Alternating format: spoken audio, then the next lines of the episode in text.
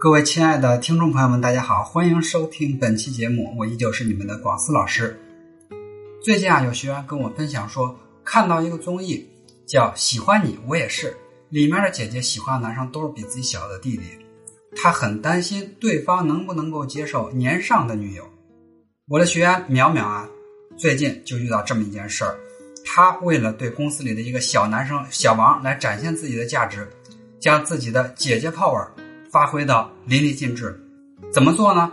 每天做好早餐给小王带到公司来，中午呢到他的工位上监督他按时吃饭。如果说遇到出差呢，更是左一个电话右一个电话。总之呢，努力不缺席他的每一刻钟，因为在他心里，他就是一切。他认为呢，这个男生就像一个电视剧，只要我在他的电视剧里出场最多，我就是女一号。然而啊，她对这个男生百分之百的爱，最后却换回来这个男生越来越冷淡。淼淼开始认为坚持就是胜利，后来发现这句话似乎适用于世间万物，但是唯独不适用于爱情。气得淼淼直骂那男生是个白眼狼。咱们心理学上啊，其实有一种超限效应，当一个人被刺激过多、过强，或者是作用时间过久的时候，会引起内心极其不耐烦的反叛心态。相传，美国作家马克·吐温在听牧师演讲的时候，觉得牧师讲的太好了，准备起身捐钱。可是等了十分钟之后呢，发现牧师还是没讲完，继续慷慨激昂演说，他就有点不耐烦了，打算只捐献零钱。于是又等了十分钟，这个牧师还没讲完，他这心情糟透了，决定不捐了。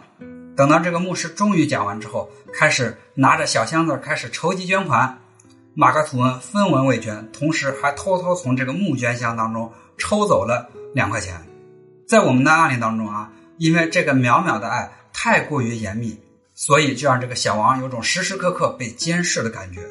这样的爱往深了说就是绑架，因为他们之间没有秘密，没有自由。那么遇到这种情况，我们该怎么办呢？首先啊，想要和他发展感情。先要让自己变得有吸引力，感情这事儿靠的是感觉。即便你如何坚持，你追求喜欢的人，对方是有自身的想法和意志的。如果对方没有被你吸引，即使你付出再多，也是于事无补，反而会伤得更深。那么，怎么样可以让自己可以吸引到对方呢？男人对姐姐跟妹妹的刻板印象是不一样的，通常会认为姐姐更加成熟性感，妹妹更加乖巧可爱。这时候呢，就别装嫩了。如果你是姐姐，就使劲发挥自己的女性魅力吧。我给苗苗举了个例子啊，说你本来腿就比较长，一双高跟长靴会让双腿显得比平时更长，甚至超出大家对你的认知，非常吸睛，一下子在一群美女当中脱颖而出，引发男人想追求你的欲望。那么有人会问啊，那些套着长靴的大长腿似乎已经超出了人们常见的比例，跑起来显然很费劲儿。不适合生存呀，而男人依旧会选择他们，这是不是就不符合刚才说的这个超限效应呢？其实，在进化心理学当中，还有一种超强刺激，它能够激发生物爱美的本能，追逐那些偏离了进化本意的刺激。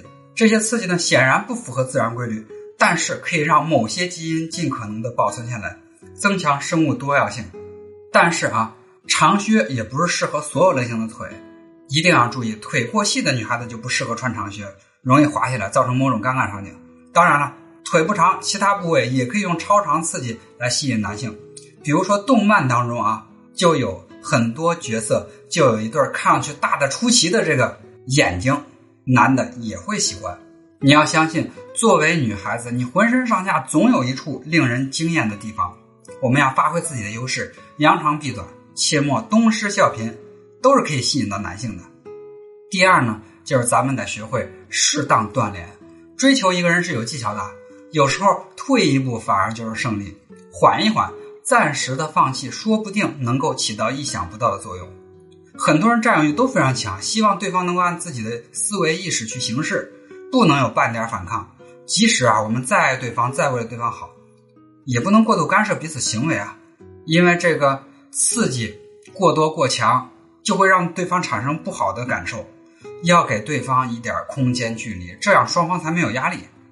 就像我告诉苗苗，在追求别人的时候，你得换位想想，你这样频繁的示好，会不会给别人带来困扰？会不会破坏对方的生活节奏？很多女孩子，尤其是以姐姐的身份追求年下男的时候，会不由自主的把自己带入老母亲的角色，事无巨细的照顾，也不管人家需不需要，那样就只能让人反感了，自然也就擦不出什么爱情的火花。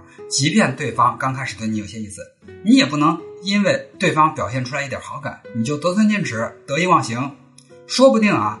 对方是不好意思拒绝，这时候呢，你得缓一缓。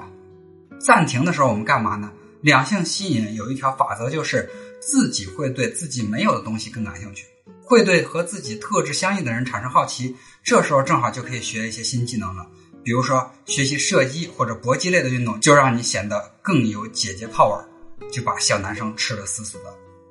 如果真不喜欢运动怎么办？其实每个人可以根据自己的特质以及喜欢人的性格来针对性的做出一些改变。你可以添加我小助理的联系方式啊，恋爱成长零零五，记住恋爱成长是全拼，找到老师来跟你一对一的进行训练，不断提升自己。第三，就是偶尔扮演被照顾的角色。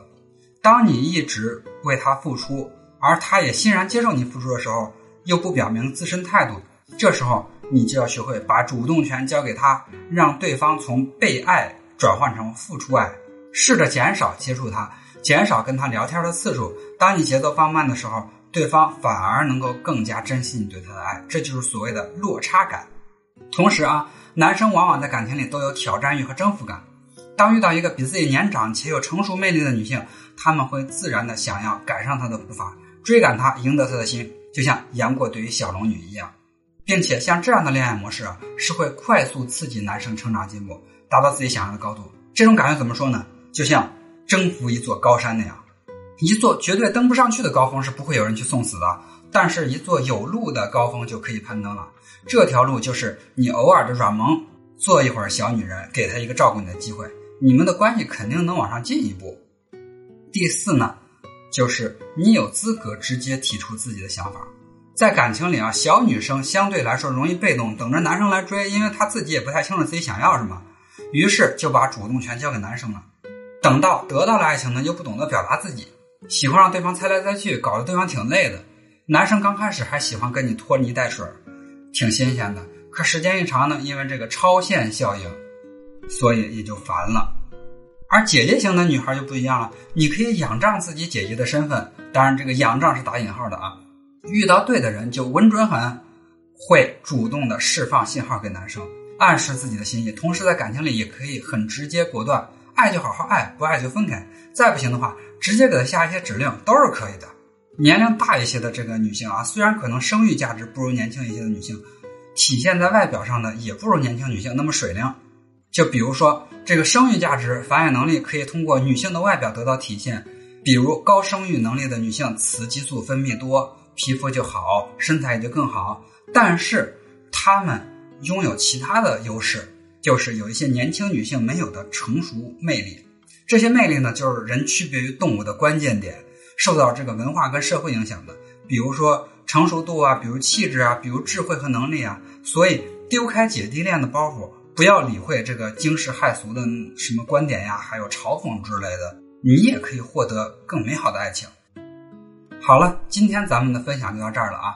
欢迎大家添加这个小助理的联系方式“恋爱成长零零五”，记住，恋爱成长是小写全拼，让老师对你一对一的进行分析问题、解决问题吧。感谢大家对广思老师节目的支持，大家可以订阅我们的喜马拉雅专辑，叫“每天懂一点心理学定律”，也可以关注我们的这个公众号“恋爱成长学会”和“高情商情感课堂”。也欢迎把我们的节目分享给身边更多的闺蜜和朋友们。好了，今天的分享就到这儿了，我们下周再见。